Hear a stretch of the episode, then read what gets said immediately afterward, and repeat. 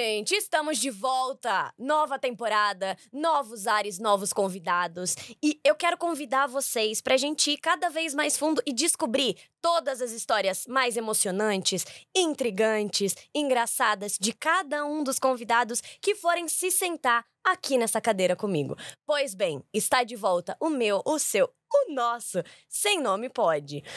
Pois bem, vamos lá. Esse caçulinha de seis irmãos saiu das quebradas da Baixada Santista e vem conquistando o público com performances memoráveis. É um homem do seu tempo, desconstruído, inteligente, brilhante, que não tem medo de mandar letras nunca. Seja nos palcos, em sintonia nas telas ou nas experiências da vida real. Não importa onde e nem quando. Ele é sempre ele. Christian Malheiros. Christian, em 15 segundos, como você explica a consciência humana?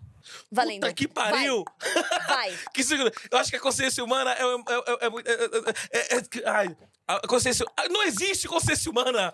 Sei lá, a gente tá vivendo e a gente se mata e a gente morre, nasce, morre, acabou. Começamos um bom clima, hein, galera? Nossa. Vamos em frente. Gente. Bom, só pra, pra aquecer. Já assustou? Caraca, eu já assustei. Aqueceu. Vai ser assim. Ei, não. Eu vou embora, hein? Não, ei, que isso? Que isso, gente? Começo de temporada. Já chegou assim o primeiro. Só pra aquecer. Como foi crescer sendo caçula de seis irmãos? Qual, qual era a maior delícia de ser o mais novinho? Existia a predileção? Como é que foi isso? Cara, a gente. Falar que. Hoje a gente consegue ver alguma coisa boa, né? Hoje que ninguém mais, todo mundo é, é grande tudo. Mas ser caçula, ser, ter seis irmãos, eu acho que é, é a prova viva de que a gente aprende assim, a compartilhar as coisas. Que você não. Nada sozinho. Você compartilha o banheiro, você não tem privacidade. A comida você tem que compartilhar, mas sempre tem alguém que vai lá e pega primeiro. Então, se você tem que se preparar pra ser o primeiro, né? A, a pegar as coisas ali. Virou uma maratona. Maratona, entendeu? Então, assim, é, é, é a coisa bonita disso é que você, depois, quando você cresce, você aprende a compartilhar, você aprende a olhar pro outro, você aprende a entender a necessidade do outro. Porque a gente aprende isso desde pequeno por uma questão de necessidade, Uhum. entendeu? Então, não tem predileção, não sou o, o- não sou o preferido da minha mãe, gente. Tadinha da minha mãe, ela vai assistir isso. Hum. Mãe, eu sei que esse negócio da pretinha e do negro. sei. então Eu existe sei. um outro, outros, existem outros antes de você. Existem outros de mim antes de mim que são, né? Ela me ama, eu sei que a senhora me ama, Ninguém está mas- dizendo o contrário. É, ninguém tá dizendo o contrário, mãe. Mas ela tem uma predileção, sim. Toda mãe tem, não adianta falar. Tem sim. Tem mãe. Tem. Minha mãe tá aí. Então. Tá falando que Tem. não. Tem Ela- sim. tu acha que ela vai, tu acha que ela vai depor contra ela? Claro que tem. Ah, Ah, tá. eu sei que tem. Ah. Você que veio da Baixada, como é que foi a sua infância lá? Quais são as melhores lembranças que você tem? Cara, acho que as melhores lembranças que eu tenho da Baixada é que, eu eu não sei, é um lugar tão calmo, é um lugar tão tranquilo, tem praia. Então, assim, eu sempre tive uma, uma infância é, é, onde eu morava era rua de terra, não tinha asfalto. Então, assim, era é uma coisa de brincar, de você jogar bola e tirar a tampa do dedão de, de- porque chutou o chão, não chutou a bola. Era ruim Uhum. pra caramba. Então, assim, essa coisa de, de ah, ir pra escola e esperar o amiguinho pra ir pra escola, sabe, na esquina em comboio, depois de sair da, da, da, da, da aula, ir almoçar na casa de alguém. Então, assim, foi uma infância muito. Muito próxima, tanto da minha família, tanto do- do- dos meus amigos. Meus irmãos que levavam pra escola, né, os mais velhos que levam os mais novos. Então, minha infância, cara, eu tenho nada pra reclamar. Sempre foi uma infância é, é, humilde, Uhum. né? Como todo mundo que mora em favela, mora em periferia. Mas foi uma infância onde eu não tenho o que reclamar. Eu brinquei, eu brinquei, a gente brincava na rua. Não tinha muito essa coisa de, de hoje. Hoje é. Poxa, você deixar um filho na porta de casa, cara, você tem medo, porque pode acontecer qualquer coisa. E, e lá naquela época, pode ser que até que existia o perigo, pode ser que existia, Uhum. mas a gente tava ali pagando pra ver. E a gente também não tá falando de muito longe, né? Você tem a minha idade, você tem 23. Sim.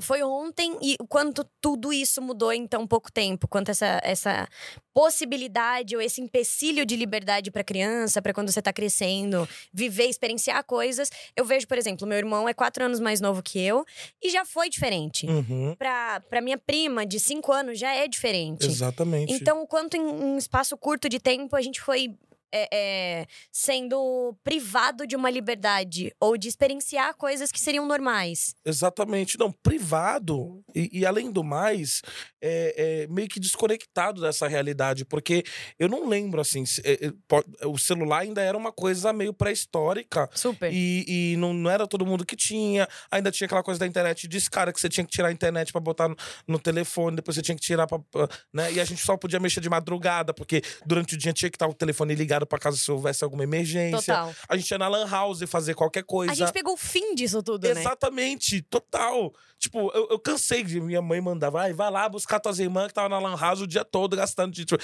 dois reais que tinha ia lá pra Lan House, ficava no Orkut, MSN, toda. Bem vibe de volta aos 15. Sim!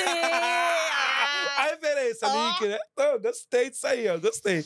Mas E- é, é, foi isso, assim. E eu li até uma coisa que eu fiquei até meio chocado, né? Que é assim, a gente é a última geração que sabe, da, que, que conhece o mundo sem a internet, sem a tecnologia. Tipo assim, falei, caramba, olha que loucura. Eu vi um vídeo esses dias, é uma bobagem, mas é tipo assim: as crianças já identificam o celular como reto. A Uhum. gente ainda atende o telefone assim, brincando. Tipo, Sim. atende o celular. As crianças já são na mão, já é no reto, já é tela. Gente. Pedem pra um menininho atender o telefone, ele atende assim. Alô? Falei, nossa, e é a nossa última geração. Caramba, A verdade. última geração que pegou o telefone, telefonão, eu acho que é a Uhum. nossa. No máximo a do meu irmão, que tem 19. Sim. Agora vem cá, você fala da sua mãe, em todos os lugares que eu vi você falando da sua mãe, você fala com muito carinho. Qual é um, um- um conselho ou um ensinamento que a tua mãe te deu que é o que te guia? Ou que você lembra todos os dias num, num percalço? O que, que é que te move que foi a sua mãe que trouxe pra você? Cara, minha mãe, eu, eu poderia, poderia ser um, um podcast só da meu episódio, só pra eu falar da minha mãe, assim, de tanto de coisas que eu tenho pra falar. Inclusive, eu ia trazer ela aqui hoje, mas ela falou: eu não vou perder minha novela, que é o, último, é o penúltimo dia. A minha tá aqui assim, ó. Ah, que legal, acaba a novela já. Aí eu falei, vamos, mano, no podcast comigo. Não, amanhã é o último dia da novela. Eu quero ficar aqui. O cara não quer ir comigo. Não quero. Falei, tá bom, fica em casa. Ela ficou lá assistindo a novela. Tudo bem, mas a novela é boa. É, gente aceita. verdade, né? A novela é Pelo boa. menos isso, né? Exatamente. Mas a minha mãe, cara, eu, eu, eu vou até dar um prólogo antes de chegar nessa, nessa coisa do ensinamento. Eu tenho uma coisa com a minha mãe que é o seguinte: a minha mãe, ela nunca privou muito a gente. Porque ela, ela foi uma mulher que teve que criar os filhos sozinha, né? Meu pai saiu de casa quando meus irmãos eram adolescentes, eu, eu tinha dois anos de idade. Então, é, foi uma vida muito dificultosa. E ela teve que trabalhar, porque ela não trabalhava, meu pai não deixava. Uhum. E aí ela começou a trabalhar e ela trabalhava em dois empregos. Então, segunda ela ia para um, terça para outro, quarta para outro, quinta para outro. Então ela fazia essa, esse momento e domingo era o único dia que ela descansava. E não era bem descansar, porque é aquele momento você tem filho pequeno, você vai lavar a roupa, limpar a casa, fazer comida. se- E ela, Resetar pra começar. Exatamente, pra, pra começar a semana e sem, sem perrengue. E à noite ela ainda ia pra igreja, não podia ir, sabe? E levava todo, todo mundo ia pra igreja. Uhum. Então, assim, ela não tinha como controlar. E ela foi muito sábia, porque ela não chegava na gente, não obrigava nada. Uhum. Minha mãe chegava assim de manhã, ela acordava, ah, vamos pra escola. Mãe, não vou pra escola hoje. Você tem certeza? Olha, você vai perder trabalho, você vai perder matéria, você vai se ferrar e você vai estar que nem eu tô, tô hoje aqui nessa situação. Ela entrava no psicológico da gente, aí tá bom, mãe, vou pra escola. Sagaz. Aí ela chegava no outro dia, pra escola? Ah, não, mãe, eu realmente não vou. Ela dava aquele mesmo discurso, mas não, mãe, mesmo assim eu vou ficar em casa hoje, não tô legal. Tá bom, tô indo pra, pra trabalhar, tá bom? Beijo, tchau. Ela fazia ela- com que a escolha fosse sua. A escolha sempre foi minha. Ela te mostrou a consequência, mas a escolha era sua. Exatamente, a escolha sempre era minha, sempre era, era nossa Uhum. dentro de casa. Porque ela não tinha como controlar. Imagina, ela tá lá, tem que trabalhar pra trazer comida pra dentro de casa. Uhum. Como que ela vai controlar se tá indo pra escola ou não? Se tá fazendo as coisas ou não? Se tá fazendo coisa errada ou não? Tinha uns irmãos que um cuidava do outro, mas né, a gente nunca sabe. Claro. Entendeu? Então, e aí, quando eu, eu, eu nunca. Exemplo, essa coisa de, de matar a aula, de Uhum. falta. Nunca, nunca, nunca fiz isso. Nunca fiz isso porque eu, eu- aí o pessoal falava, nossa, minha mãe, nossa, só vim porque minha mãe me acordou, me obrigou, me bateu. Eu falo, gente, eu não sei o que é isso, eu não entendia. Porque eu posso ficar em casa o dia que eu quiser. Uhum. O dia que eu quiser falar, mãe, eu não vou, eu não- ela não vai me obrigar, eu, eu não vou. Então, por que que acontece isso? Então, eu não faltava aula. Né? Porque pra você não tinha porquê também. Não tinha porquê. Entendeu? Então, no dia que eu quisesse ficar em casa, eu ficava, não dava vontade de ficar em casa. Então ela ia muito nesse psicológico, assim, de, de mostrar pra gente como que a vida funcionava. Igreja, um ponto muito importante. Igreja, minha mãe, ela sempre chegava. é, é, levava a gente pra igreja, ela falava: enquanto vocês não têm opção, vocês vão comigo, obrigado, vocês vão. E a gente ia pra igreja, ia lá, eu e minha irmã, era terrível, eu e a Crislane, a gente, meu pai amado ficava rindo, o povo lá fechando o olho, orando. Deu, oh, gente, não Eu era uma criança. Acontece. Pelo amor de Deus, eu era uma criança. A Vocês não vão me entende. cancelar aí, não. Mas eu e minha irmã, a gente não fechava o olho, não. A gente ficava rindo dos outros orando. Era muito engraçado, né? Mas é sempre quando não pode. É sempre eu quando olhei pra minha mãe, porque eu lembrei de uma vez. A gente, eu sou batizada na igreja católica. Aham. E assim, a gente a- tem um- uma missa em específico que a gente gosta de assistir. Sim. E aí, uma vez, do nada. Por que não? Porque não podia. A gente começou a ter uma crise de riso. Mas assim, era muito e a gente não conseguia parar. Meu E Deus. qualquer coisa, qualquer coisa fazia a gente rir. Então é porque não pode. É porque não pode. É simplesmente porque não pode. Exatamente. Eu nunca tinha pensado E nem nisso. devia ter graça das É. pessoas. Elas deviam estar louvando, elas deviam estar ali Não, só elas se estavam ali na conectando. vibe delas, conectadas com Deus. E a só gente. não podia rir. É. É só pelo fato de não poder. Caramba. É o proibido. Tá vendo? Caramba, o proibido é foda, né, gente? E foi a primeira vez que era ser proibida, era na igreja. Ex- Era na igreja, Entendeu? exatamente. Agora a gente analisou tudo Caraca, aqui, ó. Psicologia. Entendeu? amor. Analisamos tudo. Eu gosto disso. Você quer ser minha psicóloga? Não vou poder, já tem tanta coisa aqui. Vamos deixar balar? Deixa eu te perguntar. Tá bom, se abrir a agenda, você fala. Tá, acho que não vai acontecer. Teatro. Onde ele surgiu na sua vida? Como é que você começou no teatro? Que loucura. Hum. Eu, eu adoro essa história, sabe por quê? Porque o teatro pra mim aconteceu da seguinte forma. Hum. Eu, a vida acontece. Eu era uma criança muito, muito, ah, muito boazinha. Eu era uma criança que fazia tudo na, na escola, tirava notas boas. Eu era aquela Uhum. criança que eu realmente gostava de estudar, eu realmente Uhum. gostava de, da coisa. E eu era um aluno muito ativo, então eu fazia, ai, festa não sei o quê. Tava eu lá fazendo alguma coisa. Ai, Uhum. consciência negra, tava eu lá. Então, na escola eu tava sempre puxando bonde pra fazer as coisas. Grêmio estudantil. Fui presidente do Grêmio duas vezes, fiz porra nenhuma. Que Fiz porra nenhuma. importante Mas, era lá. mas tá Era lá um meu nome. aluno. Tem fotinha na escola, inclusive. Perfeito. Melhor que isso, impossível. E hoje o povo, né, agora que, que a gente que tá aí, né, na, na Exato. vida, o povo... olha, Busca. Ele foi Tá Grêmio lá. da escola. Pronto. Ai. E aí eu era essa pessoa. E aí abriram uma oficina lá de, de projeto social. Uhum. Né? Ai, teatro e dança de rua. Peguei e falei, eu vou fazer esse negócio. Mas a minha mãe não vai deixar. Na minha cabeça, minha mãe não ia deixar. Uhum. Eu falei, falei fui lá, peguei o, o- a autorização. Uhum. Aí eu fiz, falsifiquei a assinatura dela, escrevi a assinatura dela e levei na escola, morrendo de medo. E aí, ok, fui lá, comecei a fazer a aula e era toda terça e quinta tarde na escola. E eu ia, e como eu, eu, eu fazia coisa na escola de vez em quando, minha mãe, ela não, não se preocupava, porque Uhum. sabia que eu tava fazendo alguma coisa, né, estudando. Aí minha mãe, ah, o que você faz toda terça e quinta na escola à tarde? Eu, ah, mãe, tô estudando. Não estava mentindo, estava estudando. Não estava estudando. Pois é. Exatamente. Sim. Falava isso pra ela e tudo. E, e até então, porque na cabeça dela eu tava estudando, tava sentado, tava fazendo, sei lá, qualquer outra coisa. Uhum. E aí teve um dia, menina, que eu tô lá fazendo uma aula de corpo Hum. no chão. Ai, meu Deus. Tá tudo certo. No chão, tava lá assim, ó, todo troncho. Chega minha mãe na porta da, da sala de aula. Assim, ó. Hum. Cruzava os dedos, minha mãe batia, meu. Minha Hum. mãe. Minha mãe, quando ela. Nossa. é, Te amo, mãe. E aí foi. Opa. E aí a professora, que foi, mãe? Não, não. Só vim ver se ele tava aqui mesmo, professora. Hum. Não, e foi bem um dia que assim, ela deve ter saído mais cedo, só pra, só pra checar essa situação. Porque pra filha, ela sai de qualquer lugar, gente. Uhum. E aí ela foi. Aí foi o dia. Ah, sabe aquele dia que você, sabe, você não volta pra casa? Você vai pra casa do amigo, você vai pra porta de um, pra porta do outro, você Você vai. fica na porta de casa, mas você não entra. Exatamente, você não entra, você faz alguma coisa. Então, nesse dia, eu voltei tarde pra casa. E aí ela pegou, chegou pra mim assim: ah, quer jantar? Eu, Acho que não. Obrigado, mas tá bom, então.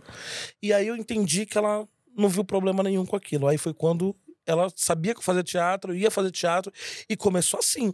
E bem descompromissado. Eu nunca olhei e falei, ai, quero ser ator. Porque tem muita gente que fala, ai, você, ol- você sempre quis ser ator. Eu falei, gente, não, eu descobri. Eu descobri que eu era um ator. Eu descobri que eu queria ser ator. Quando você já tava fazendo. Quando eu já tava fazendo. E sabe como eu descobri? Não foi ali na oficina, foi quando acabou. A oficina acabou a oficina, a gente não vai ter mais e tudo. Eu falei, eu olhei pra um lado, olhei pro outro, falei, o que, que eu vou fazer da minha vida? Total. Aí foi quando eu falei, puta, eu, eu acho que eu gosto desse negócio, viu? Acho que eu gosto, acho que eu vou fazer. Aí foi quando eu fui fazer outros cursos, procurar coisas de graça. Minha mãe não tinha dinheiro Uhum. pra pagar. Então fui procurar coisas de graça pra fazer, pra ter uma melhor formação. E aí eu corria, cara, aquela baixada inteira. Ia pra tudo quanto é onde tinha oficina, workshop de graça, eu, eu ia. E aí começou essa minha trajetória, esse meu amor pelo teatro. E existe uma história que você conta que você ficou tentando 15 dias entrar num curso. Essa história é ótima. Por favor, eu te peço que você conte essa história. Onde já se viu, gente? Ele tinha 15 Eu anos. tinha 15 anos. Ficou 15 dias tentando entrar num curso. Por favor. Eu tava na época, eu tava, eu queria, eu, eu comecei toda essa loucura de ah, fazer um curso ali, eu ia pra Santos, fazia um curso, ia pra São Vicente, fazia um curso em Cubatão, fazia outro, fazia na Praia Grande. Eu, onde tinha coisa de graça, eu ia, porque Uhum. eu queria ser ator e queria, queria estudar, né? Uhum. Queria aprender o ofício da coisa. Eu não queria essa coisa de ser famoso. Eu nunca me imaginei no cinema. Uhum. Então eu, não- eu não queria, o que eu queria era estudar. E aí abriu inscrições, um amigo meu me mandou, abriu inscrições para uma, pra uma oficina de teatro. Uhum. Né? Uma oficina, não, uma escola profissionalizante de teatro que era, assim, top. A gente, aula de segunda a sexta, das sete às onze da noite. Era um Uhum. bagulho assim. Eu peguei, olhei assim e falei, cara, eu vou. Mas aí eu li o regulamento e, e só podia a partir de 16 anos. Eu falei, cara, os caras não vão me brecar por causa de, de Claro um ano. Imagina. que isso? Na minha cabeça. Eu fui lá fazer minha, Liguei pra fazer minha inscrição e tudo mais e tal. Ah, não, você ah, não tem idade, não tem, não tem idade pra fazer. Eu olhei e falei pra você, falei, não, gente, vai me dar uma oportunidade de eu fazer. Eu quero fazer. Uhum. Eu quero fazer essa, eu quero fazer esse curso. Ah, não, que não sei o que. Eu falei, tá bom. Amanhã eu tô aqui de novo.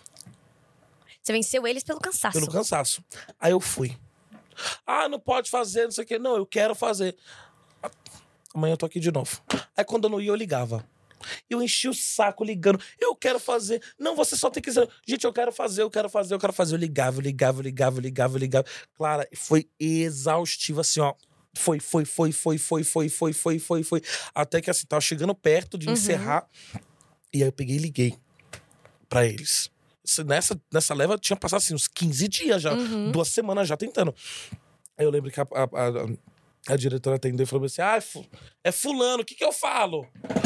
Aí eu, pe- eu peguei e falei bem assim, falei, não, passa aí. tá?" Aceita. É, ela falou: Ó, isso é o seguinte. Você tá enchendo meu saco, cara. Eu vou te dar a oportunidade de você fazer um teste pra você entrar na escola. Não quer dizer que você vai passar, tá bom? Uhum. Vem aqui fazer sua inscrição, vem aqui pegar seu texto pra você decorar e fazer seu teste. Era isso que eu aí, precisava. É isso que eu precisava, é isso que eu queria. Aí eu levei, arrastei minha mãe pra ir junto comigo, aí precisava assinar lá na hora. Arrastei minha mãe, aí a gente fez lá a, a- a inscrição, eles me deram o maior texto que tinha. Gente, era um, era um, era um negócio assim gigante. Eu te lembro até hoje, o texto era- se chamava A Balada de um Palhaço do Plínio Marcos. Jesus. E eu, Simples assim. simples assim. aí Eu vi, aí eu olhei para, olhei, falei, o que, que eu ia fazer aquilo? Aí eu voltei, liguei pra professora de teatro, aquela do, do projeto social, liguei pra ela e Uhum. falei assim, falei, Aline, eu preciso da tua ajuda, cara, porque eles me deram, é, acho que foi cinco dias, se eu não me engano, eles me deram cinco dias pra fazer. Eu falei, Aline, precisa da su- da sua ajuda. Ela, Christian, porque ela, ela era professora de teatro, mas ela dava aula de artes. Hum. Então ela era concursada na, na, na prefeitura de artes, Uhum. mas ela dava aula de teatro dentro do projeto social. Uhum. E aí começou toda essa coisa. Eu falei, Aline, ela, Cris, eu dou aula até 9 horas da noite. 9 horas da noite você vem, 9 horas da noite eu tô na sua casa. Eu estudava com ela esses cinco dias, das 9 da noite às 5 da manhã, chegava às 5 da manhã. Jesus. Ia pra casa, pegava o, o ônibus, ia pra escola, depois voltava, passava a tarde toda estudando, 9 horas da noite, tava na porta dela, passava madrugadas e madrugadas estudando. Era assim, era coisas assim, loucura. E aí eu comecei achando que eu tinha que levar superprodução, então eu fiz maquiagem, eu fiz. Depois eu boto uma- eu mando uma foto pra Por botar aqui. favor, por favor. É, maquiagem, tudo pra, pra fazer. claro, Então, chocar. chocar, chegar chegando. Chegar chegando. Só que eu não li o regulamento, tava escrito Hum. que tinha que ir de preto. Tinha que estar de preto. Hum. Eu falei, gente, mentira, cara. Cheguei lá todo. E todo mundo de preto e eu lá, todo com a cara pintada. Falei, não passei. Hum. Não passei. Aí entrei na sala, fiz a cena. E foi aquela agonia, agonia, agonia, agonia, agonia. Se a pessoa ia passar ou não, se eles iam me liberar ou não, se eles iam deixar eu fazer. Porque eu comecei a pensar, vai que eles deixaram eu fazer o teste? Eu faço o teste. E aí eles esquecem. Aí eles esquecem, tipo, ah, já fez o teste, ah, não passou. E, cara, demorou 13 dias contados. Foi quando. Nossa, gente, mas aí foi uma tortura seletiva. Seletiva, você não tem noção. Eu não dormia, Clara. Ah, eu, eu tenho. não dormia. Ah, esses nãos aí, essa, essa Puta galera aí, a gente pariu. conhece bem. Não, esse pessoal gosta, acho que eles têm fetiche a ver gente gosta, a gente conhece, a gente conhece. Olha, é terrível, é que nem teste, né? Que terrível fazer Sim. teste, meu pai. Pior das sensações. Ai, nossa. E aí foi essa loucura, depois Ai, eu li meu nome lá, saiu a lista, eu li meu nome. Falei, mentira, cara. Aí, quando, aí levei minha mãe fazer a, a matrícula, a mulher olhou. Conseguiu, né? Eu falei, Sim. Chata. consegui. E esse curso durou quanto tempo? Três anos. Três anos. Três anos de segunda a sexta, tinha aula de corpo, voz, interpretação, história da arte. Que demais. Então foi um, um curso bem completo, assim, era três anos, todos os dias, e a gente ralava ali, viu? E quando você virou professor? Quando isso aconteceu? Isso aconteceu porque eu precisava de uma renda Uhum. para estudar teatro. E aí abriu vaga para esse mesmo projeto que eu comecei. Entendi. Que era mais educação. E aí eu comecei dando aula Uhum. no, no, no Mais Educação, que para mim foi muito simbólico na minha vida. Uhum. poder contribuir com, com, com o lugar onde eu comecei, sabe? Então eu comecei a dar aula no Mais Educação e comecei a incentivar as crianças a. a- porque eu, eu, eu sempre tive uma noção, Clara, e, e com as pessoas que eu comecei, Uhum. que era o seguinte. Não é todo mundo que vai seguir carreira, que vai conquistar mundos e fundos, que vai ser Uhum. rico, ter uma mansão. E, eh, não vai ser todo mundo, porque né, existe uma coisa que é vocação, que é muito mais que talento, que é o trabalho, que é o estudo, que é você perder muito tempo, muitas vezes não ganhando nada, para conquistar um pouquinho lá na frente. Uhum. Então, existe isso, e cada pessoa é uma pessoa. Mas eu sempre entendi a arte, o teatro, como um lugar de transformação de vida, sabe? Uhum. Um lugar onde a pessoa ela consegue se exercitar. Olha que loucura. Todo mundo que começou comigo, é, as pessoas, nem todo mundo viraram atores. Uhum. Mas hoje você vê pessoas que elas se destacam no- no- no- nos lugares onde elas estão. Uhum. Tem amigos meus trabalhando em grandes empresas. Eu tenho amigos meus que viraram. é, uma amiga minha que virou psicóloga. Um amigo meu que tá assim. Arrasando, fazendo federal de matemática em Santa Catarina, João Uhum. Paulo. O cara é um crânio, um gênio. Então você vê pessoas, assim, que se destacaram por quê? Por conta do teatro. Então eu sempre entendi o teatro como um lugar onde você consegue se expressar melhor, um lugar onde você consegue ganhar coisas que no mercado de trabalho, na, Uhum. na nossa vida, a gente precisa ter. Então eu fui nesse intuito de, de uma certa forma, contribuir, né? com Uhum. Crianças mais dentro da escola. Imagina, eu também era é, super novinho, mas é, contribuir para melhorar esse entorno, né? Da gente ter um lugar dentro da escola, passar um pouco do meu conhecimento. E foi muito gratificante trocar com essa galera, meu. Trocar é muito, muito E legal. você era um professor carrasco, você era tipo amigão da galera. E dava pra ver quem tinha vocação ali Cara, naquele momento? É muito, sabe que é louco? Hum. Eu, eu não era carrasco, mas eu, eu, eu- exigia muitas coisas. Uhum. vamos fazer. Porque às vezes você chega na, na improvisação, a galera vai. Então você tem que meio que trazer né, a, a, a pessoa pra improvisação, aquele grupo pra improvisação. Uhum. Trazer porque realmente importa ali, né? Tem a brincadeira, tem o gostoso. Muitas vezes parece brincadeira, né? Uhum. Exercício de teatro, parece que você tá brincando, você não tá fazendo teatro. Sim. Então eu, eu, eu sempre guiava pra gente, ó, gente, eu- é, é isso, é legal, é divertido, mas o propósito é esse. Uhum. Porque a gente tem que montar um espetáculo de final de ano que foi lindo, espetáculo lindo, lindo, lindo, lindo. Assim, pessoas muito dedicadas, sabe? Os, os alunos muito dedicados. Então era, era, não era carrasco nesse lugar e dá pra ver quem tem vocação. Dá pra ver quem tem vocação porque a vocação não é a pessoa ela se destacar à primeira vista. Uhum. A vocação é você ir, você falar uma coisa e quando a pessoa volta, ela volta mudada, ela volta Uhum. transformada. Muitas vezes quem tinha vocação era quem tinha menos talento.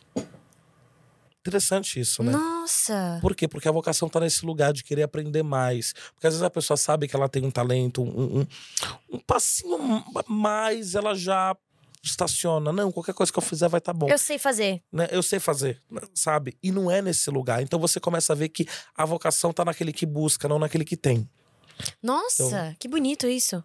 Eu... Não, e, e é louco pensar o quanto a gente vê atores incríveis, maravilhosos, que já chegaram pra gente como público como ótimos, e atores que você vê que na maioria das vezes começaram meio engessados ou foram descobrindo, e que hoje são grandes atores, Uhum. porque tiveram a necessidade de aprender. Sim. Precisaram olhar pra dentro, olhar pro trabalho e falar. Eu preciso melhorar nisso. Uhum. E é isso. é, As pessoas, elas realmente se empenham mais, porque elas não sabem, né? Exatamente. É muito louco pensar que quem tem na mão desiste, que fala, ah, tá de boa, sei fazer. Uhum. E quem não vai muito mais atrás. Exatamente. É- é- Esse lugar que você tá falando, cara, é genial. É genial. Porque tem uma coisa que, assim, eu enxergo o teatro de uma forma. A nossa profissão de ator eu enxergo de uma forma é, muito clara, Uhum. assim. É, é um mar que a gente vai entrando. Uhum. Cada vez que a gente vai entrando, vai entrando aí no pro fundo, pro fundo, pro fundo, pro fundo, pro fundo, pro fundo. Você vai indo pro fundo, pro fundo, pro fundo, pro fundo. Quando você, quando você acha que você tá se afogando, você olha pra trás, a água tá na canela. Uhum. E é isso. E a gente sempre acha que a gente sabe pra caramba, quando a gente vê, a gente não sabe de absolutamente nada. Nada. Até porque em cada trabalho, em cada camada, a gente vai descobrindo mais de coisas que a gente acha que a gente já domina. Exatamente. Isso é muito horrível, tá? Isso é detestável. Eu queria rir, mas. Fala, não é? É muito. Que você fala, sei muito. Você chega e fala, hum, não sei nada. Não sei de nada. Aquele dia que você chega em casa numa cena que você fala, eu sei fazer. Você sai de casa falando, eu sei fazer isso. Texto tá decorado, vou fazer bonito. Chegar lá é só pau no gato. O pós. Você chega e fala, hum, acho que, acho que foi uma das piores cenas que eu vi. Exatamente. Até hoje que eu achei que era de boa. Acabou que não. E você, sendo tão estudioso, trabalhando, estudando, você tinha tempo pra ser criança? Você teve um, um momento livre? Ou quando você tava no teatro, quando você tava estudando o que você amava e você foi entendendo que era aquilo que você queria, ali era a sua diversão? Aquilo era a minha diversão, aquilo era, era a minha vida. Uhum. Aquilo era a minha vida. Falar de teatro, estar em teatro, viver o teatro, fazer teatro, aquilo ali era a minha vida. Então, assim, na, na- a minha infância, ela tem dois momentos: o momento antes do teatro e depois do teatro. Que quando eu conheci o teatro, foi quando eu comecei a viver só para aquilo. Eu não parava em casa. Uhum. Clara, eu fui olhar esses dias as, as fotos de família daquela época. Eu não Uhum. tô em quase nenhuma. Oh, Deus. Não tenho um aniversário. Oh, aniversário de mãe, aniversário de pai, aniversário de, de, de irmão. Não tava. Eu não tava. E, e assim, é um- foi um preço que a gente que eu paguei, que eu escolhi pagar muito cedo, mas e eu paguei o preço de não estar em muitas memórias de família, Uhum. mas que, que hoje também é, é- é- eu não, não me arrependo, não. Foi tão bom. Eu acho que o nosso trabalho tem uma coisa que quem vê de fora não, não sente muito. A gente tem que se abster de estar em muitos lugares. A gente tem que se Uhum. abster de muita coisa pra conseguir o que a gente quer. Exatamente. Então, é, é, eu fui pro Rio muito novinha fazer novela. E quem me acompanhou foi minha avó. Então é isso. Eu via meu irmão de final de semana, mas eu não, não posso dizer que eu cresci com meu irmão. A, gente, Uhum. a gente tem uma relação muito próxima. Mas é isso. Eu tive que abdicar muito cedo de estar perto da minha família. E é Sim. exatamente isso que você tá falando. A gente tem que pagar um preço pra conseguir o que a gente quer a longo prazo. Exatamente. E é duro. E, e ainda mais quando você é uma criança, você parar pra pensar nisso, você não sente. Você só Não. sente quando você cresce. Uhum. E, e por mais que as nossas vivências, vivências sejam muito diferentes, no fim, a gente teve que abdicar de muito pelo nosso sonho. Exatamente. Exa- é, é- é isso. Você, você resumiu da, da melhor maneira possível. Porque aí é, a gente só sente quando cresce real. Porque você começa a ver, putz, aí você vê o pessoal, nossa, esse dia foi tão legal. O que, que aconteceu? Ah, não, você não tava. Valeu. Ah, tá bom, valeu. Aniversário de amiguinha, nunca Uhum. tive. Tipo assim, ai, vamos marcar de viajar. Nossa, não existe isso. Não Não posso. existe. não dá. Tem ensaio. Desculpa. não posso. Não aí, tipo assim, vamos num sushi. Tá, eu vou receber o roteiro. aí eu te aviso. Aí marca todo mundo na comemoração. Aí você fala, vou. Eu vou. Não gravo. Esse dia eu não gravo. Não Esse dia eu gravo. não tenho nada. Do nada o roteiro muda você fala, hum, não vou poder É, né, talvez, né? Não tem... Já aconteceu comigo de eu tá, de eu, Putz, não, não filmo hoje. Ô, Glória, vou pra casa da minha mãe. Aí cato o carro, vou pra casa da minha mãe. Hum. Tô sentado, minha mãe botando um cafezinho, um bolinho. Christian, você pode vir aqui? E tua mãe mora da Baixada ainda. Minha mãe mora na Baixada ainda. Hum. Christian, você pode vir aqui, não sei o que, não sei o que. Ah, tá bom, tô indo. Eu chego aí em, uma hora e meia, tudo bem? Vou me arrumar e vou. Uhum. Tô pensando que eu tava em São Paulo, né? Claro. E nada, eu... Vou É. chegar no set. Já tive que voltar do Rio também. Aliás, pro Sério? Rio. De vir pra cá, visitar minha família. E aí, chegar aqui e falar, então, mãe, a gente surgiu você aqui cedo. ah, tá, tô voltando. e quando é que você veio pra São Paulo? Eu vim pra São Paulo quando eu tinha 16 anos. Você veio sozinho? Eu vim sozinho. Eu vim pra São Paulo quando tinha 16 anos. E como é que ficou o, seu, o coração da sua mãe? Como é que, como é que aconteceu essa vinda? Você veio pra estudar? mãe, eu, vim, eu, vim pra, eu vim pra fazer teatro, pra estudar e fazer teatro. Uhum. Eu vim pra fazer teatro. A minha mãe, muito doida, que eu tava na Bahia com ela antes de ontem, Aham. que a gente foi, foi passear. E aí, eu tava com os meus primos, eu tava contando justamente isso- essa história pros meus primos. E aí, eu contei disso, ela, como assim? Eu falei, gente, nem eu sei, porque eu falei, mãe, eu sei, porque se fosse meu filho, hoje, no mundo de hoje, Não vinha. quê? Eu passo Paulo sozinho, caçar o quê, moleque? Né? É muito doido, porque a gente começa a colocar no lugar de como que aquilo era, entre aspas, né, muito perigoso, Uhum. né? Uma outra cidade, uma, um- uma pessoa menor de idade vai pra outra cidade, longe dos seus olhos, você ainda é responsável por ele. E o quanto que minha mãe ela deixou, assim, sabe? O quanto que ela confiava. Então eu vim pra São Paulo porque assim, eu fazia tudo, eu fazia, trabalhava, fiz- trabalhei na praia e dava aula no projeto social, final de semana, e aí faz, trabalhava, uma época trabalhei no Tribunal de Justiça como estagiário. Fiz assim um monte Como de assim? é. Hoje fazia um monte de coisa pra bancar o teatro. Pra bancar o Meu teatro. Deus do céu! Pra bancar é o teatro. tudo pelo sonho, né? É tudo pelo sonho. É tudo pelo sonho. Opa, muito obrigada, muito Ô, obrigada. Coisinha boa. Gente, ó. Água que purifica. Muito bom. Tá vendo? Obrigado. Foi? Foi. bom, aproveitar aqui nossa contra-regra pra usar de gancho e te perguntar. Você foi contra a regra de teatro. O que, que essa Sim. experiência trouxe pra você do bastidor do teatro? Cara, é surreal. Que eu fui contra a regra no teatro, que era, eu- era o meio de entrar no teatro, né? Uhum. Quando eu cheguei aqui em São Paulo. E eu fui lá na Baixada também, mas aqui era muito mais fácil você prestar um serviço Uhum, do que você, ai, quero ser ator, a pessoa não sabe nem de onde você veio. total. Não sabe o que você fez. Então, assim, eu sabia que eu tinha que entrar e era por algum lugar e eu comecei sendo contra a regra. Essa experiência é surreal porque você tem noção do todo do espetáculo. Olhar tudo de fora. Porque o ator, ele tá ali e ele, ele, ele, ele olha por aquela ótica, sabe? Da cena. É tanta coisa pra se preocupar. A gente olha por essa ótica de, cara, minha cena, tudo ali, eu tenho que fazer o meu parceiro bater texto, né? Fazer o- a visita técnica no teatro, ver. Então, um monte de coisa pra se preocupar, figurino. E aqui, o contra-regra, ele circula tudo. Ele circula pelo, pela cabine de som, cabine de luz, ele circula pelas coxias. Ele vive na coxia. Ele é. Uhum. Ele é, ele é invisível. Ele é o mecanismo, né? Ele é um mecanismo. Então, o contra-regra, ele chega antes, porque ele tem que deixar tudo pronto, tudo preparado Uhum. e depois ele que deixa tudo no lugar. Então, o contra-regra, ele sabe muito mais do espetáculo do que qualquer outra pessoa. Entende? Com e o privilégio de assistir pela coxia. Então, assim, o mecanismo de como funciona aquele espetáculo só funciona por causa do contra-regra. Uhum. Então, eu pude aprender muito, muito, muito, muito de outras funções, de outras coisas, fazer muita amizade nos teatros da vida, né? Então, é, essa experiência pra mim foi surreal, porque quando, após a- a- essa, essa. Porque no teatro a gente acaba fazendo tudo. Uhum. Mas quando eu, eu- eu fui contra a regra de alguns espetáculos profissionais aqui em São Paulo e depois voltei pra cena, foi com outro olhar. Total. Foi com outro olhar. Tipo, não posso fazer isso porque eu. É mais fácil pro cara que vai trocar, tá segurando meu figurino na coxinha, é mais fácil eu fazer aquilo. Porque eu vou, vou facilitar o lado dele, entendeu? Uhum. Porque é um, é um, é um- é terrível. Você tá ali, você tem que, e- que vestir o ator, porque ele tem que voltar em segundos pra cena de novo, você. sabe? E, o- o cara já tá meio. Então, assim, eu, eu se aprende a entender que o cara tá ali pra fazer a coisa toda acontecer. Sem ele não acontece. Uhum. Sabe? É uma, vai ser uma bagunça, pode até acontecer, mas Uhum. caindo aos pedaços. Mas você entende que, cara, existe uma, uma, uma pessoa ali que domina aquilo tudo, que faz aquele show, aquele show, aquele espetáculo estar de pé. Então, foi uma das maiores experiências que eu tive. É, é, eu tendo muito a ficar próxima de equipe quando eu trabalho. Porque é isso, como eu fiz personagens que eu ficava muito tempo no set, você passa a observar Uhum. o que tá acontecendo em volta.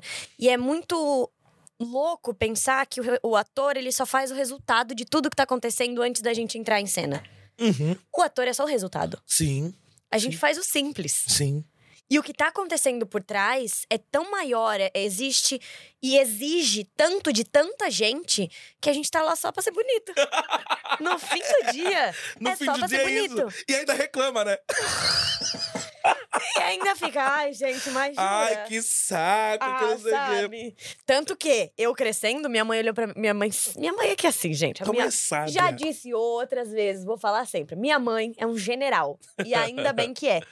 E eu lembro muito de eu começar a ir sozinha pro set, porque com 16 fui emancipada, Uhum. mas não saí de casa. E eu lembro da minha mãe falar assim: tá todo mundo lá de saco cheio, igual você. Ninguém tá lá achando incrível, tá todo mundo lá com responsabilidade, ninguém tá indo brincar. É. Se você tá de saco cheio, imagina a pessoa que chegou três horas antes de você, cinco, seis horas antes de você. Uhum. Então, presta atenção. Você é só um, um pinguinho de. Um, um grãozinho de areia no meio de uma praia inteira. Você Uhum. só tá lá pelo resultado. Obedece e olha, honra todo mundo que tá lá dentro. Todo mundo lá dentro tem um papel crucial pra fazer acontecer. Então, de eu não reclamar, de eu estar disposta a ajudar, de não atrapalhar, que é o mais crucial. Exatamente, é. É, Mais do que ajudar, você não atrapalhar, já tá fazendo um Tá fazendo grande bem. Nossa, o set vai fluir com bem. Você Tem uns amigos nossos que é olhando. foda, né? Nossa, se a gente contar aqui, galera, ó. Acaba esse podcast aqui, Oh, de meu Deus. do céu. Agora vem cá, você fala muito sobre o teatro te dar o direito da narrativa, de você ser o dono da narrativa. Você sente que no cinema essa linguagem você começou a conquistar, de você ser dono da sua narrativa, ou é uma coisa que realmente só o teatro te dá? Olha, 100% só o teatro me dá, claro. Uhum. Só me dá é, porque é, quando, quando abre a cortina, o ator é rei e rainha e aquilo ali eu faço o que eu quiser. Uhum. E não tem diretor por trás, não tem corte, não tem nada. Então, muitas vezes a gente vai pro, pro, pro front lá e o, o espetáculo, ele acontece. Uhum. né? Então, essa narrativa, eu que escolho os caminhos que vão ser trilhados, porque não tem como parar o espetáculo no meio. Total. No cinema, eu acho que eu, eu precisei e preciso a cada projeto conquistar. Mas é, tem- existe uma realidade que é um cinema é, muito branco. Nosso cinema ele é branco, ele é elitista, Uhum. ele é um cinema que e quem tá com a caneta na mão hoje dos streamings são pessoas que muitas vezes não sabem nem de onde você veio, nem da sua realidade, não sabe nem o que aconteceu na tua vida. Uhum. Né? E tem aquela visão de, de, de ai meu Deus do céu. Aí, aí vem aquela pessoa, ai, porque eu sou branco, privilegiado. Cala a boca, todo mundo já sabe. Tá na tua cara. Chiu. X, me dá o dinheiro aí, deixa eu fazer um negócio aqui. Legal, legal, dá. É, dá aqui, ah, abre a carteira aí, deixa eu fazer do jeito aqui que tem que ser feito. Sabe, às dá, uma, dá um ódio, que eu não quero ouvir discurso teu, porra. Quero fazer o bagulho acontecer da maneira que tem que acontecer. Tô até rouco. Amo, amo. Então tem uma parada assim que hoje eu já não tenho muita paciência, não. Mas eu tive que conquistar por quê? Porque eu vi que se eu gritasse não ia dar bom. Entendeu? Não ia dar bom. Então eu tive que chegar no set e falar: ó, galera, é o seguinte, eu não acredito nisso, não vou fazer legal, vamos negociar? Vamos chegar no meio a meio? Uhum. Então, muitas vezes eu tinha que defender é, uma tese de mestrado pra pessoa, o porquê que aquilo não tem que ser feito daquele jeito. Total. Só eu ser parte daquela realidade, ter vindo daquele lugar, não bastava. Não era suficiente. Eu tinha que defender. Entende? E geralmente você tem que chegar e falar, pô. Hoje já não, já chego e falo assim: olha, eu não acredito nisso, não vai ser legal, não quero fazer, vamos tentar achar o meio termo? E é uma coisa que veio com o tempo. Veio com o tempo. Exato. Porque você começa, porque no começo é aquele medo, né? Meu Deus, nunca mais vão me chamar pra Se eu trabalhar. abrir minha boca, eu nunca mais sou chamada Eu pra trabalhar. nunca mais sou chamado pra trabalhar. Hoje eu sou assim, se não for pra ser do jeito que, que seja digno. Não é que você quer, Exatamente. é retratar uma realidade. Exatamente. Tem que ser digno. Porque o que acontece, independente de qualquer coisa, seja de favela, seja de, de, de qualquer outra realidade, Uhum. então, tem pessoas ali que ela- elas vivem aquilo e aquilo tem que ser o mais verossímil possível. Até porque a gente conta histórias de pessoas. Se ninguém se identificar, tá contando pra quem? Tá contando pra quem? Tô massageando o meu ego, entendeu? Total. Então eu sempre brigo nessa. Então, antigamente eu defendia a tese de mestrado e essa e, e hoje, como é, é, é, eu, eu- eu sou no meu trabalho eu sou muito CDF e tudo mais e nos bastidores isso corre também, Uhum. acho que a galera fica mais me respeita um pouco mais. Até porque se você resolver falar, é porque você pensou muito antes de trazer aquilo. Exatamente, da forma que eu, vou, que, eu, que eu vou trazer aquilo, a forma que eu escolhi pra trazer aquilo. Então, Uhum. nunca é uma imposição. Eu nunca chego assim, porque eu, eu- eu respeitar os espaços de todo mundo, Claro. respeitar quem tá ali dirigindo. Ah, não vou fazer, ah, porque não gostei. Aí isso pra mim, ó, aí. Ah, meu filho, vai pra terapia. Se não gostou, né? Agora, ah, não gostei por causa disso. disso. Não, vamos conversar. Uhum. Entendeu? Então eu sempre chego pro front, ó.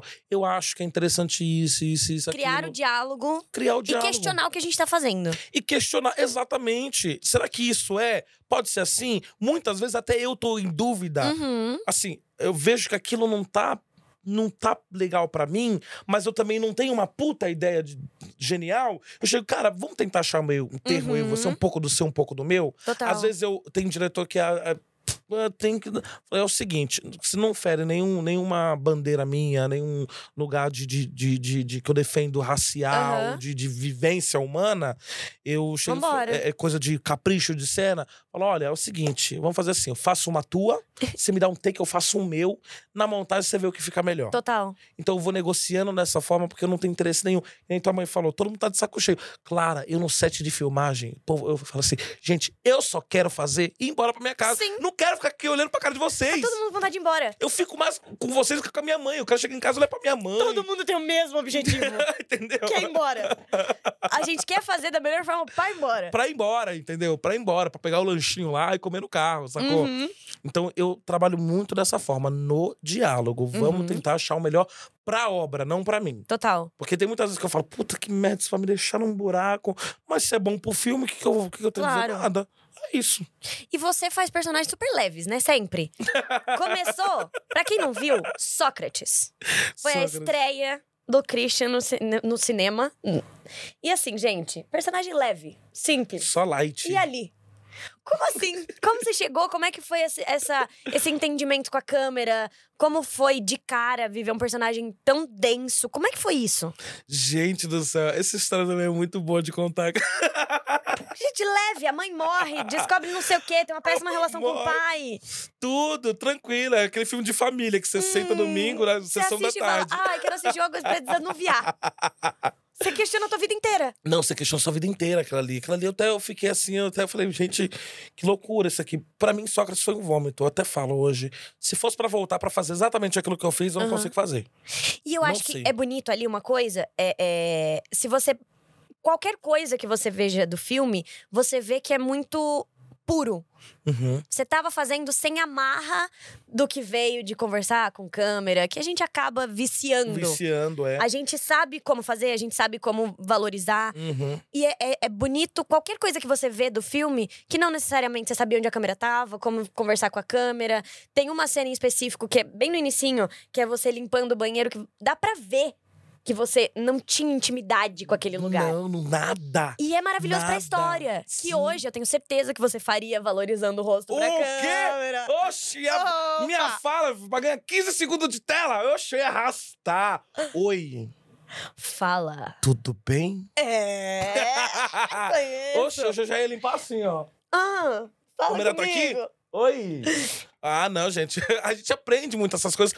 Porque eu não tinha, Clara, é muito doido que eu não tinha nenhum tipo de noção de cinema. Uhum. É, aquilo era muito, muito puro. O Alex, que era o meu diretor, ele chegava pra mim e falava assim: ó, só faz. O Joãozinho, que era bailarino, que ele é o Uhum. fotógrafo, ele também é bailarino, fazia acrobacias pra me filmar, porque eu, eu também, né, de uma certa forma, até mesmo, às vezes fugia da Uhum. câmera. Então ele, ó, ele tá te filmando de algum lugar, ele tá te filmando. Só faz o que você tem que fazer. Nossa, mas começou bem pra caramba. Uma Sabe- estrutura que tava favorável. Isso foi muito bom pra mim. Isso foi muito bom pra mim pra eu entender, sabe, aquilo.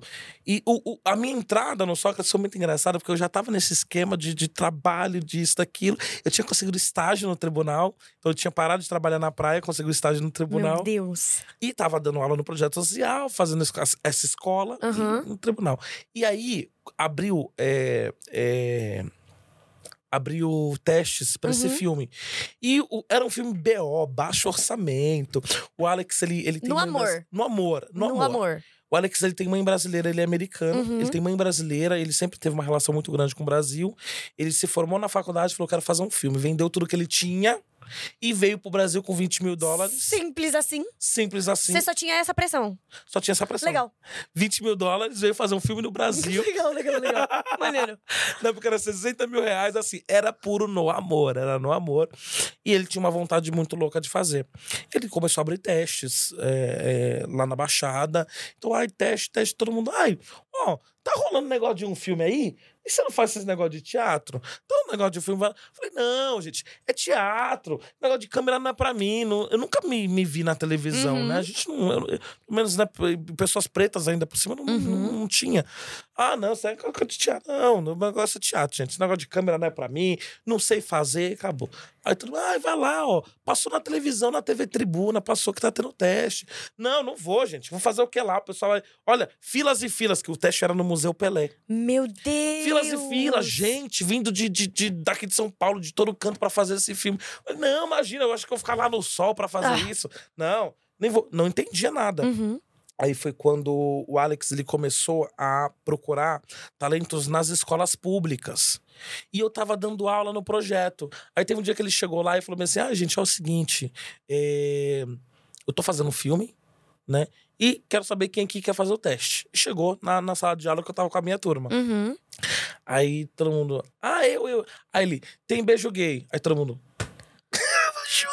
Nossa! E a gente tá falando de, tipo assim, cinco anos atrás. Tipo, Seis é, anos atrás. Seis anos atrás. A gente tá falando de seis anos atrás. Mas que tem beijo gay, todo mundo abaixou a mão. Assim, é, pra tu, pra tu ver, né? Que loucura. E aí foi quando ele olhou pra mim, porque eu também não tinha me candidatado, Uhum. né? Aí vem você fazer o teste. Eu falei, não, Né? cara, não, não sei fazer, não. Não, vem, vem, é só um teste. Vem, vem. Falei, fui lá e fiz. Aí fiz justamente a cena, a cena da mãe, que é a primeira cena do Uhum. filme, né? Fiz a cena da mãe. Aí depois ele me chamou um outro teste. Aí depois ele me chamou pra outro teste. Depois outro, aquela coisa de callback, callbacks Uau. infinito. Foram, Clarinha, foi uns dois meses de callback. Não, não. E Aí, tá aí- vendo? A gente volta pra história da tortura. Exatamente. Porra! Você acha Que que. tanto ele tinha que testar? Já tinha visto todos os ângulos Pois de todas é, as formas. Chega! Todo jeito. O cara Sim. quer callback. Nossa, Sim. eu não entendi aquilo. Eu achava um porre. Eu achava um porre. Porque ele, ele não fazia. Era Eu, mesmo eu sinto personagem. por você. Nossa, Eu terrível. entendo. E é sempre o mesmo texto. Loucura. Sempre. O quê? Nossa, Sempre! Meu Deus do céu. Eu olhava pra aquilo e falava: Como pode, né, gente? O que eu tô fazendo aqui? Cadê? O que eu tô fazendo aqui? Por que, que eu escolhi essa profissão? Nossa. E eu fazia tudo isso. E aí foi quando chegou. Eu, eu não tava trabalhando no mentor, não tava trabalhando no, no, no, No tribunal. no tribunal ainda. Eu tava na praia e tinha conseguido o estágio do tribunal. Sim. E aí foi quando eu tava num ônibus saindo do tribunal, indo pra, pra escola de teatro. Foi Aham. quando ele me ligou. Aí eu atendi na hora. Eu falei assim: ó, escuta aqui. É, não tem como eu ficar fazendo teste pra você, não. Chega, deu. Tá? É, eu arrumei emprego agora, minha vida tá. Não tem como mais, que eu não tenho mais esse tempo livre. Ele, não, tô te ligando pra te oferecer o papel. Ah, não quero mais. Eu falei, Agora eu não quero mais. Aí eu, o quê? Aí ah, tio, falei, olha, eu vou pensar, mas eu acho que não. Vou pensar. Três meses de teste. Vou ver Três aqui meses te de falo. teste. Porra! Aí ele, ele ficou puto comigo. mas ele falou, Moleque, você tá recusando o protagonista do meu filme. Eu também Você tá fiquei puta com você pensar." aqui agora. Aqui, cinco minutos. Nossa. Cinco minutinhos aqui. Não, eu também Já passou. puto comigo. Obrigada. Porra. Foi isso que aconteceu. E aí ele, ele chegou nessa, e eu, eu peguei, fiquei assustado com ele gritando comigo. Falei, nem quero saber desse cara, não. ele ficou sete dias, uma semana. Uma semana, e me ligava, me ligava, me ligava. Ele me fez sair do tribunal, Corretíssimo. foi na porta da minha casa, falou com a minha mãe. Nunca errou. Nunca errou. Demorou tentando acertar. Agora a gente tem você. Não. Nossa, nunca errou. E você gostou do, do cinema? Você gostou da linguagem? Na Ou pri- você aprendeu, tipo, ah, tô fazendo, mas ok. Eu aprendi a gostar, aprendi a amar. Eu sempre fui bicho de teatro, eu Uhum. aprendi a amar. Sabe por que eu aprendi a amar? Eu cheguei no, no, no que foi meu primeiro, meu primeiro set. Uhum. Aí eu vi aquele tanto de fita crepe, aquelas coisas todas bagunçadas, eu comecei a rir. É isso aqui, isso aqui nunca vai dar certo, gente. Como assim? Eu tive que falar, eu olhei pra uma, eu olhei para uma, tinha que fazer uma cena que eu tinha que olhar pra joia da mãe, Uhum. me emocionar. Só que eu não podia olhar pra joia da mãe, eu tinha que olhar na camisa do cara, enfim, pra- pra dar a leitura que eu estava olhando pra joia. E eu achei aquilo surreal. Comecei. Falei, gente, isso aqui não é pra mim. Não tem como. Aí eu comecei a ficar puto. E aí, aí eu comecei. Eu tinha que repetir várias vezes. Eu, eu- eu teve um dia que eu cheguei pra ele e falei: você não tá gostando, você fala, cara. Oh, meu Dedeus, tadinho. Se você não tá gostando, você fala. Só porque tava Tá tudo bem, repetindo. Porque tava repetindo. Ô, falei, dó. não tá bom. Ele não tá achando bom. Ele tá pedindo pra fazer de novo. dó. E eu não sei fazer. Cara, aí assim, foi, um- aí quando acabou Sócrates, Aham. Que marco- foi. Eu imagino que deva ter sido a Exato. virada da tua vida. Foi virada, foi virada. Eu fiz, eu liguei pro, eu falei pro Alex, a gente tava almoçando, ele falou, eu falei assim, falei, é o seguinte, eu fiz teu filme, você tem seu filme, eu nunca mais vou fazer esse negócio de cinema não, tá? Eu não vou. Eu não vou, isso aqui é uma loucura, isso aqui é uma piração, entendeu? Não tem como. Aí ele, hahaha. ah, você vai morder sua língua, mulher, ô moleque. Você você vai morder sua língua, moleque. Aí eu falei, não vou morder, não. Correto. Não vou morder, não. E às vezes eu reclamava demais, ele chegava pra mim e falava assim: "Ah, cala a boca, moleque, vamos fazer esse filme. Perfeito com essa amiga dele. Cara, ele assim, ele me trazia pra realidade, assim, ele é muito sincerão. Então a gente tinha muito essa loucura. Então, é, aconteceu isso, e aí, dito feito, hoje tô aqui, né? E quem hoje, hoje e quando você começou, ou ambos, foi uma referência pra você falar: eu posso chegar lá. Eu, eu, eu, eu me vejo ali e essa pessoa me inspira a ser melhor. Seja no teatro, no audiovisual, o que quer que seja. Cara, eu tenho, assim, a, a gente sempre tem várias referências, né? E. e... Ah, esses assuntos. É bom, é bom fazer podcast com amigo, porque a gente. Genial. Eu, eu tô muito à vontade, gente. É muito bom, porque a gente fica muito à vontade pra contar as coisas. Mas a gente chega no, no- no- no- na, na galera que a gente é ídola, e chega lá, vai trabalhar, vê que não é bem assim. Então, tive muitas desilusões, assim. Uhum, todos nós. Muitas pessoas, assim. Eu, eu acho que uma das maiores referências, cara, foi o Lázaro Ramos, assim. Acho que, que é que um cara que é baiano. Uhum. É um, um cara que veio para pro, pro Rio de Janeiro, sabe? Veio tentar a vida, fazer teatro, fazer arte. É um cara que hoje tá aí. Então eu acho que era a maior referência, porque era um nome que chegava também. Porque tem nome que não chegava. Sim, Tem nome que não chegava. sim. Muitos amigos, pessoas de teatro, muitas pessoas que eu, que eu amo, mas o Lázaro, sim, foi uma, uma, uma pessoa que você olhava. Eu lembro do Lázaro fazendo foguinho no, naquela novela. Que é, o é... Cobras e lagartos. Cobras e Largatos. Obrigada, gente! E você olhava assim e falava: caramba, eu gosto desse cara, poxa, eu me vejo nesse cara, eu me vejo. Então, é, é, e ele sabe, obvia- obviamente, mas ele, ele teve o poder de inspirar muita gente, cara. e como foi? Você fez Sócrates, você tinha 17? 15. Você tinha 15? Tinha 15 anos. Meu Senhor Deus, tá. Como foi na sua cabeça, depois de mais velho, vendo o resultado de Sócrates, ser indicado a um prêmio, nada mais, nada menos que com Joaquim Fênix? Como é que foi isso na sua cabeça? Eu- Você na, na me- concorrendo com? Como assim? Como foi? o pior é que eu fui pra lá. E foi assim, eu não entendia nada. Não falava inglês, não falava Não nada. tem problema, é a E eu- experiência, é a sinergia de estar lá. Cara, foi. Eu tava com a minha mãe no mercado. Uhum. E aí o que acontece? Eu tenho uma amiga que a gente sempre compartilha coisas. Ai, fulano foi indicado a PCA, sabe? Aquela, aquela, Sim. aquela fofoca boa. Sim. Fulano foi indicado não sei o quê, fulano foi indicado no prêmio. Então a gente sempre compartilhava. Ai, ai amigo de tal, foi, vamos, vamos, vamos interagir, vamos Aham. falar, vamos né, ligar pra fulano. Então a gente sempre tinha essa, essa relação. Aí ela me mandou um, um que aí tava assim, ator brasileira indicada ao Oscar do cinema independente, que era um site do Terra. E eu olhei assim, eu falei mas assim, eu falei, ah, quem deve ser, né? Amigo nosso que foi indicado. Eu cliquei, abri minha foto. No meio do mercado, eu Gente, que isso? Então, quando eu mostrei pra minha mãe, minha mãe, que isso? Eu falei, não sei, mãe. Vamos Quando lá. é com a gente, nunca faz sentido, Nunca né? faz sentido, tipo assim, Tá sabe? errado. Aí você começa a achar que é alguém do filme, não é você, e tudo. Ou peguei- então que alguém fez e te mandou, tipo... ah, tá. Exatamente, pra zoar, É. né? Você nunca acha que é você. Aí depois eu fui no Instagram, Christian, você foi indicado ao Spirit. Aí o Alex me ligou, você foi indicado. ao- Falei, como que é isso? Spirit, o que, que é? De onde veio? De onde... Você tá indicado com jo Joaquim Fênix. Falei, quem é Joaquim Fênix? Eu não sabia. O melhor de tudo é isso. Eu não sabia quem era essa galera. Eu fui pesquisar essa galera. Pô, a galera de Hollywood, cara. E eu olhei e falei, o que, que eu tô fazendo aqui? O que, que eu tô fazendo aqui, gente? Não tem- Jesus! o que que tá acontecendo? E aí fui pra lá também, assim, foi uma loucura. Fui pra lá, quando eu cheguei lá também, aquela galera toda. Aí você via. a- Gente, eu adoro aquela mulher, esqueci o nome dela. Ela, ela, ela tava no tapete vermelho, ela andava, o cachorrinho dela andava, ela parava, o cachorrinho parava. A. Não sei se eu consigo te ajudar. Glenn, Glenn, Clo- não, Glenn Close. Glenn Close. Tava lá passando com o cachorrinho dela. E você via a galera de Hollywood. As pessoas se tornam reais, né? pessoas se tornam reais, Não, cara Isso, isso é absurdo. as pessoas se tornam reais e você começa a ver que fala, meu Deus do céu. Então foi uma coisa assim, na, na praia de Santa Mônica, um puta de um evento. Porra, só. E aí eu falei, eu não vou. Aí eu, eu, eu comecei a achar, eu falei, gente, eu tô aqui, tô feliz de estar aqui, mas eu não vou ganhar o prêmio. Uhum. Aí eu comecei a ver uns vinhos lá, a menina chapava de vinho. Chique, Puta, gente. Chique, chapava de vinho, era comida, era vinho. Aí tinha uma hora que eu comecei a ficar meio. Hum. Aí o Alex, para de beber. Se você for lá pegar o prêmio, você vai falar o quê? Gente, eu tô amando esse Alex. Ele, não, maravilhoso. Perfeito. Aí ele tirou o vinho da minha mão e falou assim: você não vai mais beber, que você tem que ir lá pra dar o discurso. Eu não vou ganhar, já tô feliz de estar aqui. Tanto que eu tava tão tão, já meio animadinho com vinho, que quando anunciaram, aí vem uma câmera na sua cara, Hum. né? Aí- Aquele episódio de Friends do Joey esperando o. Isso! É Aham. exatamente isso! Ah. Mano, exatamente isso. Aí eu quero da sua cara. E depois eu fui ver, que eu fiquei até com vergonha depois. E aí, quando anunciaram o Ethan Hawke pra ganhar, aí eu. Uau! Parabéns! O que era pra ser, tipo. É, tipo. e porque todos fizeram isso.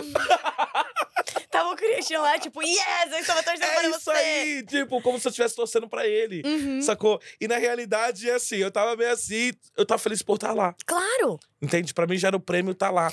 E foi aí Muito que você doido. sentiu, tipo, minha vida mudou? Foi aí? Ou antes já tinha rolado uma coisa, tipo, um momento, esse insight de eu saí da Baixada, caçula de seis, minha vida mudou pra sempre. Foi aí que rolou esse estalo? Eu acho que não, eu acho que foi, eu acho que foi nesse momento mesmo que você falou, não, não, não de quando eu saí de casa. Aham. Porque quando eu saí de casa mudou, mas assim, era dificuldade, mas eu já passava dificuldade lá. Aham. Eu- a única diferença é que eu tava passando longe da minha família É uma nova dificuldade.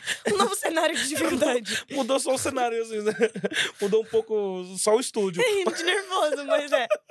Era mais dificultoso, mas era perrengue. Mas acho que mudou aí, porque eu comecei a, a ouvir lá no, em Los Angeles. E, e não, e foi muito doido, porque assim, eu, eu tava. qu- Quando, quando eu fui. Porque o Sócrates, a gente. No Spirit foi quatro anos depois do, do Sócrates, já tinha feito 18 anos. Uhum. E nessa meio tempo, eu, quando eu, eu tinha, tava, tinha filmado Sintonia. Quando, quando eu fui indicado, eu, tinha, eu já tinha filmado Sintonia. Eu tava um, um pouquinho mais entendendo essa, essa coisa, mas é aquilo. Filmou, ninguém sabe que existe, ninguém sabe de quem é você. Não, a gente nem sabe se vai de fato ver a luz do dia. Exatamente, se vê- exatamente, não sabe qual que vai ser essa. E aí o- eu fui conhecer a Netflix na época, que o cara lá queria me conhecer, eu fui lá. Então, assim, foi uma coisa meio doida. E a galera falando do, seu do meu trabalho, falando, poxa, eu assisti, o seu filme me emocionou e tudo. E eu falei, puta, cara, aí mudou porque eu comecei a ver que aquilo ali não era só um trabalho que eu fiz. Aquilo ali tinha uma responsabilidade. Existe uma responsabilidade sobre aquilo. E existe uma responsabilidade social. Então, de posicionamento quanto artista, sacou? Porque no teatro é assim, a gente tem essa responsabilidade social, a gente faz teatro, mas se a peça é ruim, amiga, a peça é ruim. E tira de cartaz. E acabou ali e foi. E acabou. E tira de cartaz. E como você faz um filme ruim, Nossa, é. aí daqui a 10 anos Gosto nem de pensar. Não, tá lá ainda. tá lá ainda. Nossa não, senhora. daqui a 10 anos vai estar lá de novo. Não, não e quero. vai falar, nossa, gente. eu não sei se vai existir Twitter daqui a 30 A gente anos, espera que não. mas vai ter. Eu espero vai- profundamente que não. Vai ter gente falando assim, nossa, lembra o surto que foi é, fulano fazendo esse filme? Imagina, eu fico imaginando esses. Não, esses não pensa, posts. não vamos pensar por aí. É verdade. Peraí, agora eu quero anunciar um quadro. Que é o Tricotando com Meu- Clara. Meu Deus. Vai entrar o nosso chazinho. Gente! É o seguinte, você pode escolher qual chá você quer. Você quer chá de climão, que você vai contar histórias de quando o clima pesou. Hum, Você pode escolher chá de amizade, que você vai contar a história mais maluca que você já viveu com um melhor amigo. O chá de exagero, mentiras que contam sobre você e todo mundo acredita. Ou o chá de perrengue, confusões em viagens. Você pode escolher climão, quando o clima pesou. Amizade, história mais maluca de viagem com amigos. Ou não necessariamente viagem, mas com amigo. uhum. Exagero, mentiras que contam sobre você e não são verdade, obviamente. E chá de perrengue, confusões em viagens. Qual você quer compartilhar com a gente? Ai. Ai, tem uma. Tem uma que eu. Tem uma que eu. Ai, não, nem, nem posso falar essa. Mas eu quero essa agora. Caraca, eu não posso falar essa. Eu vou tentar. Vai calma me contar depois. Eu vou te contar depois. Gente, é climão com amigo. Não, climão. Ó, climão, história do clima que pesou. Amizade, história maluca que você viveu com um amigo. Exagero, mentiras sobre você que contam e obviamente não são verdade. E perrengue, confusões em viagens. Gente, calma, deixa eu tomar uma água. Toma um chá, aproveita. É, tomar um chá. Aproveita, vamos aqui, ó. Isso aqui é só pra registro, tá, gente? Não tenho ideia de como tricota. Isso aqui é só registro. Pra gente ambientar essa nova temporada, a gente vai ter elementos, entendeu? Perfeito. Bom. eu vou no perrengue. Hum, conta, adoro. O perrengue é o seguinte: eu, eu uma época, minha mãe tava um pouquinho mal de saúde. Hum, E aí eu peguei e falei assim, falou, poxa, eu moro tão longe da minha mãe, eu vou comprar um carro. Hum. E aí até aí tudo bem. Aí eu liguei para um amigo e falei, poxa, fulano, eu quero comprar um carro.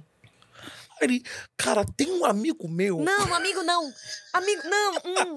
Continua. Tem um amigo meu que, nossa, ele tem, ele vai te vender e é no precinho e vamos lá. Falei, é nesse que a gente vai. E a gente foi. No precinho. hã? No precinho, cara. Nesse que a gente vai. E aí. Ok, tudo bonitinho. Fui lá, escolhi o carro, fechamos o negócio, fiz o Pix, o negócio na hora tal. Nem tinha Pix, mas. né, Pix. fiz o negócio na hora lá. Aham. E aí aconteceu tudo mais e tal. Eu peguei o carro, levei esse meu amigo em casa Hum. e eu ia descer pra casa da minha mãe. Já, direto. O carro parou de funcionar na casa do, do, da- do menino. Não, ele deixou só o tempo de. Tá, que bom. Aí eu falei, putz, não, não, vamos dar um jeito, dar um jeito. Aí isso é normal, isso é normal, acontece. Meu amigo, né? Não, beleza. Ok. Aí peguei, desci, deixei ele lá e desci com o carro pra, pra casa da minha mãe. Aham. Aí tava acontecendo o quê? O chá de bebê do meu irmão, que ele ia ter bebê. Uhum. E aí eu cheguei de carro, aí todo mundo, nossa, olha ele, tá com um carro. Bombando. Bombando. Aí o chá de bebê vai, bem, volta. Aí chega a hora de ir embora. Eu, Mãe, eu levo a senhora pra casa. Pra que que ofereceu? Ah, já não tinha entendido. Eu levo a senhora pra casa. Cara, cheguei, botei, enchi o porta-malas, aquelas coisas, limpa a casa, que a gente tava numa casa de piscina. Hum, então limpa a casa, você ainda foi coisas. encarregado pra levar as coisas embora? E ver as coisas embora. Ah, tudo. não. Ah, no Ah. meu carrão, claro. Claro. Eu tava com o meu carrão. Desculpa, me perdoe. Tu acha que eu ia passar vexame? Me perdoe. Mano, ok, todo mundo dentro do carro, minhas irmãs. tá?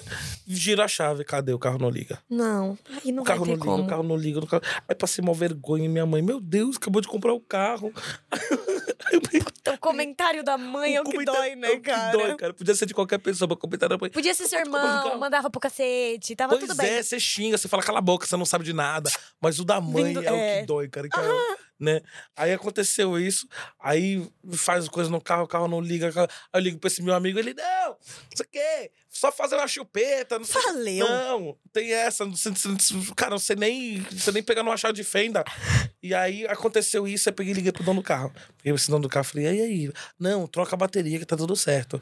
Aí eu peguei e falei, ok, eu ia comprar Fazia quanto tempo que você tava com esse carro? Horas? Horas, horas. Toca a bateria que dá certo. Falei, cara, acabei de comprar. Valeu. Tem que trocar a bateria. Não, é, mas é isso. Aí peguei e liguei pro, pro, pro, pro mecânico, falei, no dia seguinte vem com uma bateria nova. Aí o cara abriu o carro e falou assim, nossa, nossa, você tem sorte que esse carro não pegou fogo na estrada com você. Eu falei, o quê? É, você tem sorte. Eu falei, gente, eu liguei na hora. Não, vamos lá, vamos, lá no carro, não sei o cara, ah, não, manda o carro de volta. Vamos... Não, vou te dar o, o dinheiro de volta. Eu falei, não, tranquilo, beleza. Não vou te dar o dinheiro de volta, não, vou te dar um outro carro. Não, tranquilo, porque eu ainda tava na necessidade do carro. Hum. Tranquilo, esperei, esperei, esperei, esperei, esperei. porque O cara nunca, nu- nunca me dava um outro carro. Não, não, não, não, não, E você tava usando outro ou você só tava não, sem eu carro estava mesmo? sem carro. Ah, tá. Só sem carro com meu dinheiro preso. Legal. Esse meu amigo, não, relaxa, que é ponta firme, é ponta firme, é ponta firme. Eu falei, fulano, esse cara vai me dar um calote, fulano. Aí aconteceu. Menina, essa história é um pouco pesada. Não tem problema. Aí, aí aconteceu a situação bem doida na vida, né? E aí fui lá pegar o carro, aí eu o cara falou: Ah, não sei o que, que não dá, não sei o que, não sei o que lá. Falei, ah, então me dá meu dinheiro. Não, não devolvo o dinheiro. Você vai me dar o meu dinheiro. Aí meu amigo já ficou louco, ah, que não sei o que, que não sei o que lá. Falei, não, você vai me dar. Calma aí. Peguei, liguei pro amigo meu, falei, fulano, ó. Estamos dando um apavoro aqui no fulano, cara, cinco uma fa- minutos. preciso dar um apavoro no carro. É um apavoro mesmo. Mano, o cara ligou. Ah, não sei o que, não sei o que lá, não vou dar. Ah, beleza, então vamos se encontrar em tal lugar. Menina do céu. Aí esse, esse, esse meu amigo, ele não tem nada a ver, não é envolvido com nada. ele Não tem problema. Tem nada. Fingiu Mas que aí é, ele- resolveu. assim, ele, cara, ele era mais ator que eu, cara. Ai, que vem. É aí- Gente, ele dava baile. É aí que a gente percebe a qualidade, o a talento. qualidade, o É. talento. O cara entrou na, na parada, entrou no personagem que não sei o que, não sei o que lá, porque eu, eu vou desenrolar com fulano de tal, não sei o que. não Soltou lá. uma gíria, fez um gesto. Exatamente, Tá tá, bom. Aí ele chegou e falou: Ah, o bagulho é o seguinte: o bagulho é o seguinte, se você não resolver, entendeu? Nós vai pra aquela, aquela situação e você vai dar um pau nele. Apontou pra mim. Eu falei, o quê? Eu, eu, Eu, eu, eu, eu, eu, eu- falei, o quê? Você vai ter, que, dar- vai, ter, vai ter que cobrar, vai ter que dar um pau nele. Eu falei, e, cara, não bate nem barata, cara. Não. Gente, aí eu comecei a rezar. Sem violência. Clarinhar. Puta que pariu. Eu Você criou a reza- situação e você eu começou a a rezar. situação, eu comecei, a, eu comecei a rezar pro cara pagar, pra ele não ter que apanhar. Porque eu ia ter que bater. Sacou? Olha que loucura. Gente. E aí, nossa, cara, aí foi loucura. Aí esse meu amigo, ele se empolgou um pouco demais, ele chamou mais gente. Pra enrolar, pra, pra, pra... O sustinho virou um O apavoro. sujinho virou um apavoro. E um monte de gente que também não tinha nada a ver, mas que tava lá na Tava lá, situação. hum. Gente, eu, eu juro por Deus, eu- quando eu precisar de ator bom, eu vou ligar pra esse meu amigo. É isso. Gente, vocês, entendem, vocês estão entendendo o que é esse quadro? Como a gente já começa essa temporada? vocês entenderam? A partir daqui, gente, é só pra frente. É só pra frente. Já começando a temporada com uma história dessa, pra mim é incrível. E, cara, Agora, que loucura. acabando o chá. Pode ficar com seu chá. Ah, posso A ficar com o chá? pode, Não vou tem devolver. problema nenhum. Nem ia Não. devolver. Tudo bem, desculpa. Ah. É, você, sendo um ator é, negro que se identificou e, e se mostrou é, é, disposto a representar e levantar uma bandeira e segurar o rojão de tudo que viria, como é que você encara é, hoje? Você acha que as pessoas estão mais abertas a receber a realidade? As pessoas estão mais abertas a ouvir? Ou a gente tá numa coisa muito superficial ainda, que as pessoas fingem que estão ouvindo e a gente tá só fazendo bonito? Cara, eu acho que assim, a gente já teve nesse momento da galera achar que tava é, fazendo, fingindo bonito e tudo. Uhum. E até passava, assim, sabe? Mas agora tá, tá começando a doer. Tá começando a doer. a- a- essa máscara, essa película já não faz mais sentido Uhum. se você não faz algo efetivo. Então eu acho que a gente tá começando um caminho agora de letramento racial. Sabe? Um caminho das pessoas começarem a entender. E letramento racial, sabe o que é muito doido? Que eu, que eu, que eu, uma coisa que eu brigo muito. Hum. Tem muita gente que, ah, é negro, aí vai dar palestra sobre não sei o que, não sei o que lá da negritude. Ô, gente, isso é importante, é importante pra caralho, mas assim, é só isso que tem pra mim? Vocês querem o quê? Uma- um, um coach? Me paga, porra. Oxe, eu dou curso. Faço as aulas bonitinho, dou bronca de professor, bato na mão. Agora, quer, aí me chama pra fazer. Poxa, eu tenho uma carreira, eu fiz vários projetos legais, eu Uhum. estudei, tenho uma bagagem interessante que eu posso compartilhar de vivência de ator, de vivência de cinema, de vivência de teatro. E o pessoal quer que eu fale só de negritude. É, é preto, tem que falar de negritude. É, é isso, sabe? Então é num lugar assim, e aí as pessoas cobram, aí quando vê um preto que não tem letramento racial, o pessoal quer descer a lenha. Uhum. Cara, não é descer a lenha. Quanto tempo a gente foi. Até pouco tempo atrás, era normal fazer piada com o nosso cabelo. E a gente ria. E a gente mesmo fazia. Era normal. Você entendeu? Por que, que era normal? Porque a gente não tinha letramento racial, porque nos foi negado acesso à informação, nos foi negado acesso a tudo durante muito tempo. Uhum. E aí você quer olhar um preto, ah, você não sabe. Cara, não sei. E aí? Qual que é o problema? Automaticamente, por você ser, ser negro, você tem que vir com uma Wikipédia. Uma, De uma, toda a história. toda a história. E não é assim. Uhum. A gente tá, tá começando a ter letramento racial. A gente, nós pretos, Uhum.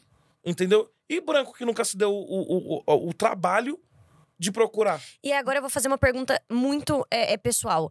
Quando eu me refiro a atores, eu- você, você prefere ser tratado como ator negro ou ator preto? Isso é uma dúvida minha. Como eu, eu lido com a nomenclatura? Cara, existe uma coisa, assim, essa, essa questão da nomenclatura sempre é um. um- um- sempre vira uma discussão. Coisas, e você começa a ver ideias. é, é, é, porque, na realidade, isso é mais. Isso parte de um lugar mais de senso demográfico. Uhum. De senso. É demográfico que fala? De, de, sen- Sim, de senso. sim, sim. né? É mais escalas para entender. É, para entender ah, quantas pessoas vivem naquele lugar sim, sim, naquela sim, região. Então, i- isso é criado muito nesse lugar de, ah, é isso, aquilo. Isso é uma questão. Ou é tipo, tanto faz, me respeitando, tá aqui? Não, pra mim, pra mim eu não tenho problema. Você pode me Ótimo. chamar de negro, você pode me chamar de preto. Tá. Eu falo que eu sou um ator preto, Sim. mas é porque eu, eu, eu gosto de falar. Mas Aham. me chamar ah, ator negro, negritude, pretitude. A gente tem Negrali e Preta Gil, Uhum. sacou? Então é, é, é uma parada que. Mas tem muita gente que tem esse lugar, não, eu sou preto, eu sou isso, eu sou Uhum. aquilo, né? E, e é um lugar de, de, de respeitar. Porque isso, na realidade, foi mais uma coisa criada de, é, é, de, de um lugar de. De de, blocos de você entender onde tá cada fulano, Uhum. né? Onde eu consigo também é, agregar também pretos que não são retintos, né? Ou pessoas que têm a descendência preta e têm a pele muito clara, que Uhum. é, é o colorismo, que já é um outro assunto. Sim, sim. Né? Então, é, muitas vezes essas coisas elas vêm e separa a gente de uma forma e causa uma confusão na cabeça, mas eu não tenho problema. Eu acho que é, é, a, a- a minha vida, a minha pele, as minhas coisas, as minhas vivências, as minhas cicatrizes, elas dizem muito e dizem, sabe, tudo que eu sou hoje, sabe? Uhum. Bom, eu vou ler pra não errar.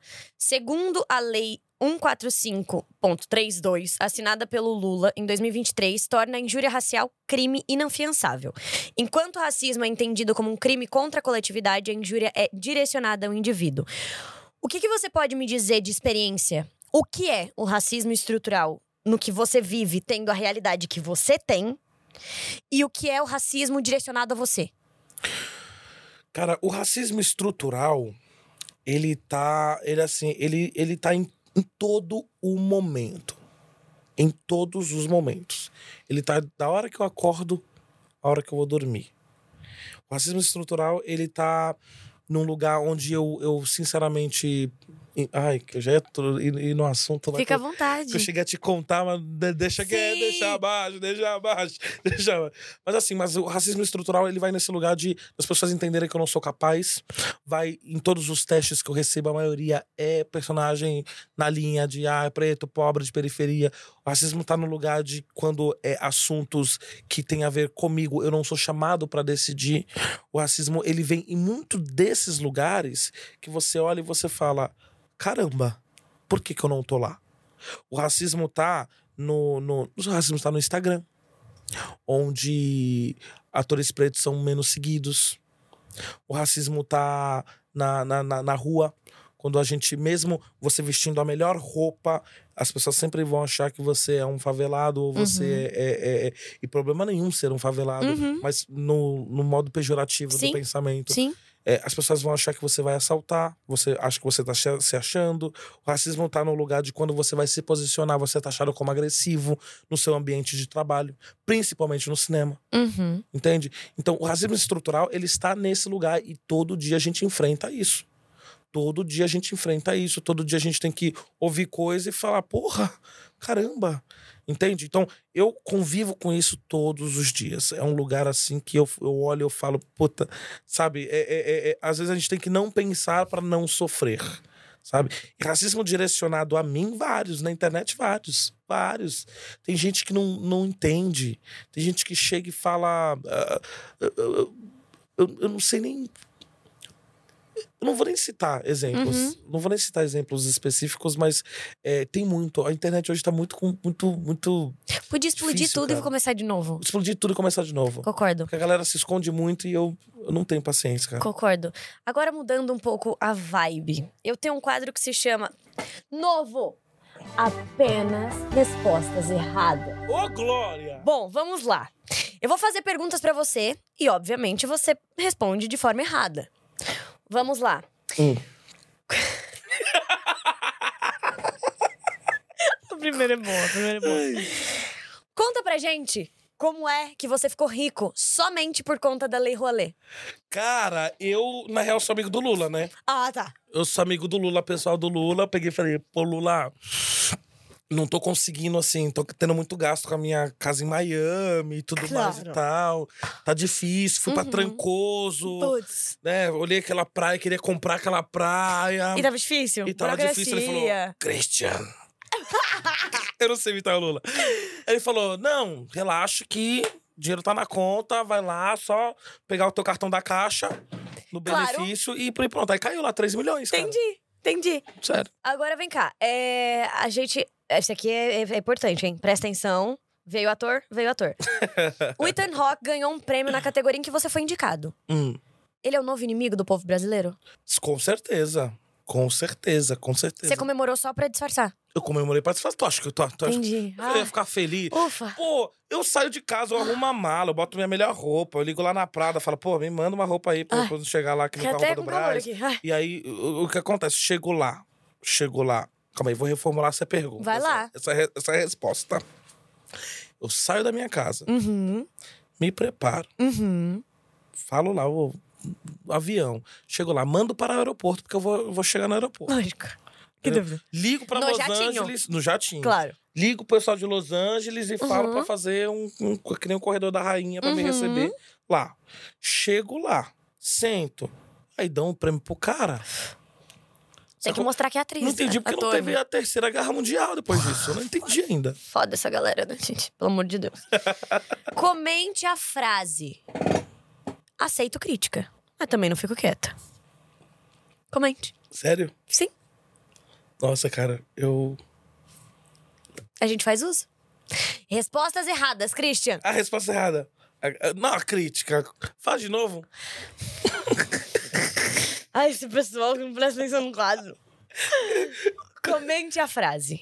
Aceito crítica, mas também não fico quieta. Acho assim, todas as críticas, elas são muito boas. Claro. Eu acho que são. Uhum. Pessoas que entendem muito da coisa. Sempre. A galera que entende horror. E eu fico quieto, cara, porque o pessoal todo a inteligente. gente não entende, né? Não entendo. O pessoal acha- escreve umas palavras difíceis também. Claro. né? Tipo, ai, força da natureza. Que isso? Porra, é. Realmente. Sabe, isso é tsunami. Ai, gente, pelo amor de Deus. Física difícil. força da natureza. Ai. Aí como que eu. É, então acho que Não tem assim, como a acho- gente interpretar além. Exatamente. A gente tem que aceitar. A gente tem que aceitar. E tem Eu que ficar acho- quieto. E tem que ficar quieto. Claro. Sabe? Porque se a pessoa tá te descendo a lenha, Ela tá você- correta. ela tá correta. É isso. E você foi ruim. E você não, não, não se esforçou. O suficiente pra Isso- agradar. O user 39158. Eh, 5-8, é, exatamente. Não foi suficiente. Não adianta o seu Flix estar feliz com você. Pela... Tem que- Não! Não importa. Não importa que ele tá feliz com você. O que importa é o user Dever 358. É isso aí. Bom. Ai, gente. Dá até um suador. Você, agora falando das glórias. Certo, né? Você entrou na lista do Forbes Under 30. Eu não sei como. Christian. Olha o tanto de coisa que a gente já falou de você até que como você não sabe? Como isso impactou a sua vida? Isso impactou a sua vida? Isso mudou alguma coisa? Opa! Isso mudou alguma coisa pra você? Eu, Christian, olhou no espelho e falou: Eu sou foda. Eu cheguei em algum lugar. Ou não Cara, muda nada. Eu achei legal pra caramba, assim. Tipo, Foi joia. Não foi já, porque eu nunca me vi nesse lugar, assim, sabe? Ah, muda, né? Muda porque você fala, poxa, caramba, isso é mais um lugar de respeito. Isso é mais um lugar de que a gente tem que estar lá mesmo. Entende? Porque, assim, é, é- é o meu processo criativo que eu fico sem dormir, cara. Eu não durmo. Eu me excluo, eu não vou em festinha, eu não vou em nada. Enquanto eu tô filmando, eu não existo pra ninguém. Uhum. Te Sacou? entendo. Minha mãe até fica brigando comigo. Às vezes eu não li- não ligo pra ela e tudo mais. Gente, é. Mãe? é- é- não me não fala comigo. Isso aqui, porque eu tô Mas é o mesmo, processo. é o mesmo é, é discurso sempre? Mas não. Então, Ah, esqueceu que tem mãe? é a mesma coisa. Esqueceu de ter mãe? Eu vou esquecer que tem filho também. Minha mãe- Gente, esse episódio tá sendo terapêutico pra mim. Aí meia hora depois manda outro áudio. Manda assim, hum, comprei tal coisa. É. Sim. Aí minha mãe, você vai vir sexta-feira? É isso. Ah, tá. Engraçado. Aí eu já vou no segundo áudio, né? Esque... Uhum. Ignora o primeiro, que se eu for entrar em guerra eu perco. Não, a minha me liga. É sério? Ela, ela briga comigo por telefone, porque é pra saber que eu tô ouvindo. Nossa. Pra ter certeza que eu tô ouvindo. Minha mãe manda um áudio, se eu não ouvir, ela manda outro áudio pra falar que eu não tô ouvindo aquele áudio. Ah, não. Nem ouviu o meu áudio, né? É Tá podcast. Mamãe é... É. podcast. bom. Nossa, Mamãe? Podcast. Jesus. Continua, amado. me empolguei na mãe. Não, mas a mãe é sempre um assunto bom, né? Que você some quando nos processos criativos. E foi, foi Exatamente. E, é assim- e quando eu ganho um prêmio, eu falo, meu, alguém tá vendo isso. Porra, tá valendo a pena tá tudo valendo isso aqui. a pena. E é legal, tá com tanta gente é, é, é, é, também que tá inovando e tudo. Cara, é um prestígio. E esses lugares a gente tem que ficar muito orgulhoso. Eu fiquei muito orgulhoso, porque foi uma parada que apareceu do nada. Uhum. do nada. E, e, e aí você vê, porra, Neymar, Anitta, você vê a galera que. Que é uma galera que, assim, que já tá na cara que vai sair, entende? Você vai João Gomes, você vê uma galera. Sabe? É isso que é o Gil do Vigor. São coisas sai- prováveis de Coisas estar lá. prováveis. Tem uma galera que você olha e fala, ó, ó, com Óbvio. certeza vai estar lá Aham. em algum momento. Aham. Aí do nada, eu, eu falei, puxa, que legal, cara. Então, mudou muita coisa, assim. Hoje eu, quando eu vou fazer um teste, eu falo, mas você tem certeza que você vai me testar? Eu sei. Aí eu levo minha, levo debaixo do braço Forbes, assim, ó. Forbes Under A 30. Forbes Under Tem 30. certeza? Tem certeza? Eu sou a Forbes Under 30. Você vai me testar? Achei chique. Mas eles testam mesmo assim, né? Que saco. Gente tóxica. É. Ô, gente, eu tô zoando. Ó, eu tô zoando, hein? Daqui a pouco o pessoal não, não fica me cancelando aí, não. Entende? Porque eu estou zoando. E se me cancelar, não tô nem aí. Mentira. Caiu no papo do ator, não, galera. É, qual você sente que é, é, o próximo passo, já que você fala que existe um, um avanço, para que a gente veja cada vez mais pessoas pretas nas telas? Qual você acha que seja o próximo passo para que a gente normalize e pare de ouvir em projetos que tem protagonismo preto? Ai, tô fazendo isso só pela cota. Qual você acha que seja o próximo passo? Existe um próximo passo? O, pós- o próximo passo, que eu acho que é, que é entender muita coisa. é- tem acontecido no Sintonia. Tem acontecido no Sintonia uma pegada muito interessante que é, é mais pessoas pretas em sala de roteiro, mais pessoas pretas no front, em chefes de equipe. Uhum. Isso tem mudado completamente o rumo do nosso projeto. Entende? Eu, a, a gente acabou de lançar a quarta temporada. Uhum. E tem sido uma quarta temporada elogiadíssima. A gente chegou em números onde a gente nunca tinha chegado, em lugares que a gente nunca tinha chegado. E foi por conta disso, porque a gente começou a entender que existe uma parada de pertencimento. Ainda é um meio muito branco. Uhum. É. Entende? Mas eu acho que o caminho é esse, Clarinha. Eu não, eu não consigo contar a tua história. Só você consegue contar a sua história. Sacou? Uhum. Então é, é, é que o, o povo, as pessoas também têm essa essa essa essa sejam honestos também. Uhum. Tipo, eu não sirvo pra contar essa história, então eu não vou contar. Tem coisa que eu, Christian, já recebi convite que eu falo, olha, eu não vou saber fazer isso. Uhum. Vai, mas vai ter alguém que vai saber fazer muito melhor do que eu. Uhum. Entende? Que eu não tenho essa, esse, esse domínio. Claro. Então eu acho que é sentar e ter isso. Então eu acho que nesse lugar a gente vai conquistando, porque é dar o dinheiro na nossa mão que a gente vai saber fazer a coisa direito. Total. Não tem muito segredo. Então o próximo passo é a gente ocupar esses espaços, a gente arrombar essas portas. Uhum. Entende? Isso vale pra tudo. Todos os streams, Rede Globo, Record, SBT. Uhum. Você nem se pode falar aqui, Pode, mas fica à vontade. é, é, esses lugares hoje. Não temos Não restrições? temos restrições. Ah, graças a Deus. Amém. Se eu soubesse, tinha falado mais. E vamos deixar restrições, então. Não, mas é, mas é esse lugar de entender que é, para você ter um projeto de, de que de fato conte aquela história, você precisa ter pessoas que têm domínio daquela história. Uhum. Então acho que é uma parada que a gente vem começando, faz- acontecendo um pouco ali no Sintonia. Uhum. Isso eu tô falando não que está começando no Sintonia, Não, não. claro, claro. Mas que é, é, eu tô vendo essa transformação no Sintonia e tô achando muito bonita. Uhum. Assim, sabe? Você sente que a cultura de periferia ela é tida como marginal porque coloca em frente à câmera uma realidade que as pessoas não querem ver? Exatamente, porque a gente sempre foi escanteio, né? Sempre foi escanteio. Então, assim, tudo aquilo que era feio, agora tá na frente da, da- da- da- da- das câmeras. Entende? E eu acho que tem uma parada que é o seguinte: hoje também virou. um- virou ficou bonito. Bonito falar gíria, é bonito ser de favela, é bonito cantar funk, dançar funk, é bonito ir no baile funk. Então, assim, e é lindo mesmo, é Uhum. maravilhoso. Mas aí você vê Playboy que. Ah, Foi gourmetizado. foi gourmetizada a parada. Você fala, ô filho, ok, é muito fácil eu ir aqui, eu ir aqui, vou no baile funk aqui, vou no, no, no, no Elipa, mas aí eu vou dormir no Morumbi. Óbvio. Aí é fácil, né? Porra. É fácil. Agora, Realidade dos sonhos. você tá ali na favela, Você vive o melhor dos dois mundos. o melhor dos dois mundos. Aí você tá ali na favela, acordar na favela, viver a favela, sabe? Respirar a favela é outra situação. Tem os bônus e tem os ônus. Claro. Tem, tem, tem muita coisa que tem que lidar todo dia. Uhum. Sabe? Você sai de casa não sabe se, se vai voltar, porque a, a polícia é truculenta, você tem, tem a questão do crime organizado. Tem Uhum. tudo uma questão que você tem ali que se adequar, sobreviver, não tem apoio do governo. Você não tem políticas públicas. Uhum. Tem que você pegar dois, três, quatro ônibus e um metrô para conseguir chegar no seu trabalho. Uhum. Entende? Então, assim, hoje é, acontece isso, mas é, é, deu luz e é, e é a realidade, cara. O pessoal não vai cantar, não vai falar, não vai mostrar o que não é. Uhum. Pra gente começar a se encaminhar pra um fim dessa conversa. Não. Calma, que você ainda vai ter um desafiozinho no fim. Ô, gente. Calma. Segura. Eu quero perguntar, eu quero fazer uma junção de coisas. Primeiro, como o Nando surgiu? Como ele impactou a sua vida? E se você imaginava que o Sintonia ia falar de perto com tanta gente? Cara, o Nando, ele. Eu acho que, assim, em questão de criação, Uhum. né? O que o Sintonia também surgiu de uma forma muito doida pra mim, mas falando especificamente de criação, é, eu acho que ele surge muito das vivências, assim, sabe?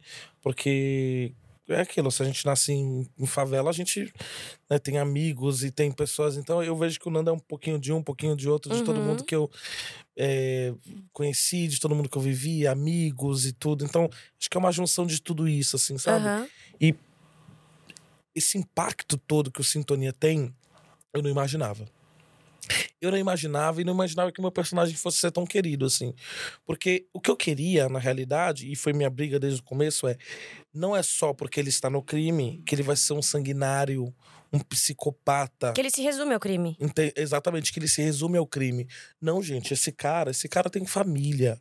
Esse cara tem filho, esse cara tem o seu calcanhar de Aquiles. Esse cara, ele, ele, ele chora, ele sofre, ele sente dor, Uhum. ele tem medo, sabe? Ele tem coragem, ele tem muitas coisas que todo mundo tem. Pra mim, o, o interessante não era apresentar o crime. A gente tem um monte de projeto aí que fala sobre criminalidade, mas era apresentar o dilema e o que faz uma pessoa dessa cair no crime. Uhum. Porque é uma, uma coisa que eu sempre repito. O Nando ele tem uma inteligência tão grande que se ele tivesse oportunidade, ele seria CEO de uma empresa. E por que não foi? Uhum. E por que não é? Porque vários Nandos que estão aí não têm oportunidade, não têm políticas públicas dentro da periferia, não tem muitas coisas que fazem com que esses jovens eles realmente tenham um futuro digno, entendeu? E Uhum. acabam caindo. Então eu, eu sempre quis mostrar essa humanidade desse personagem. Tanto que os- o, o Nando é um personagem que né, tem menos tempo de tela, tem uma, uma coisa ali que, tudo bem, existe uma, uma- uma- um certo pudor, né? Uhum. Pra falar, mas o que eu sempre quis mostrar ali era esse lugar de que por que que esse cara ele é quem ele é, o porquê que esse cara tá nesse lugar. Uhum. E é isso que eu quis mostrar. Eu acho que esse foi o ponto também que o Sintonia ligou muito com o público. Porque todo mundo começou a se reconhecer, principalmente o pessoal de favela. Todo mundo tem uma amiga, que nem a Jussara, louca, Uhum. que, que, que briga com todo mundo por causa da filha. Sim. Todo mundo tem, sempre tem os, os- os amigos crentes que batem na tua porta pra te levar pra igreja todo santo dia. Nossa, chega a ser irritante, cara Uhum. Né? Mas tem uns amigos que ali não, não desiste, né? Que é os amigos que estavam no baile ontem, mas hoje tá na, na igreja. Tem, favela é assim, cara. Favela é diversa, é plural. Favela é colorida, entende? Essa coisa de. de, de aquelas cores escuras que usam pra retratar a favela. Eu tenho um amigo meu, Walter Regi, Uhum. que ele é sensacional. Você tem que trazer ele aqui um dia. Uhum. O Walter, ele é sensacional e ele fala muito. Christian, essa coisa, eu tomo sol na minha laje, tem sol na favela, é colorido e tudo. E é verdade, cara. O pessoal pinta a favela como se fosse uma coisa.